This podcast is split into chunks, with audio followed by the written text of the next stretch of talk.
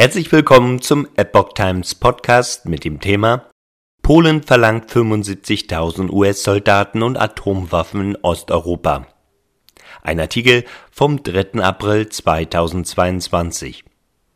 Angesichts der Bedrohung durch Russland fordert Polen künftig eine deutlich stärkere Präsenz von US-Soldaten in Europa und insbesondere an der Ostflanke der NATO. Das sagte Polens Vizeregierungschef und PiS-Parteichef Jaroslaw Kaczynski der Welt am Sonntag.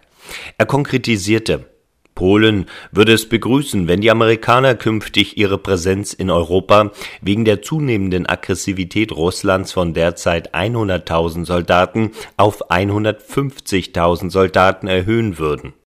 Davon sollten 75.000 Soldaten fest an der Ostflanke, also an den Grenzen zu Russland stationiert werden. 50.000 Soldaten allein im Baltikum und in Polen. Die Ostflanke müsse in Zukunft viel besser geschützt werden als bisher, so Kaczynski. Seien wir ehrlich, Soldaten der Nuklearmacht Amerika schrecken Russland am stärksten von einem Angriff auf die NATO-Länder ab und geben uns am meisten Sicherheit, so Kaczynski weiter.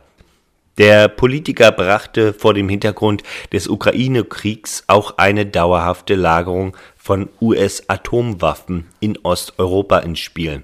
Grundsätzlich macht es Sinn, die nukleare Teilhabe auf die Ostflanke auszuweiten, sagte Kaczynski. Er fügte hinzu, wenn die Amerikaner uns bitten würden, US-Atomwaffen in Polen einzulagern, so wären wir dafür aufgeschlossen. Es würde die Abschreckung gegenüber Moskau deutlich verstärken. Im Moment stellt sich diese Frage nicht, aber das kann sich bald ändern. Die Initiative müsste von Washington ausgehen, so Kaczynski. Vorbehalte wegen einer Verletzung der sogenannten NATO-Russland-Grundakte von 1997 hat Kaczynski in diesem Zusammenhang nicht.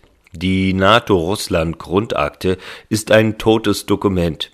Russland hat schon 2008 in Georgien damit begonnen, sie zu verletzen und hat es seitdem immer wieder getan, so Kaczynski.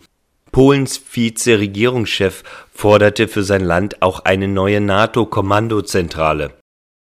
Wir möchten in Polen gerne ein großes operatives NATO-Kommando, wie etwa in Brunsum, haben, von wo aus gemeinsam NATO-Einsätze geplant und geführt werden.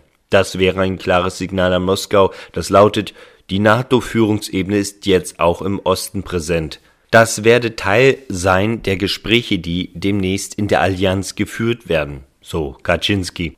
Hintergrund Wegen der aggressiven Haltung Moskaus arbeitet die NATO derzeit an Plänen, wie das Bündnis künftig den Schutz der Alliierten in Osteuropa verbessern und seine Präsenz in der Region verstärken kann. Grundsatzbeschlüsse werden voraussichtlich beim nächsten Treffen der Staats- und Regierungschefs der NATO Ende Juni in Madrid im Grundsatz fallen.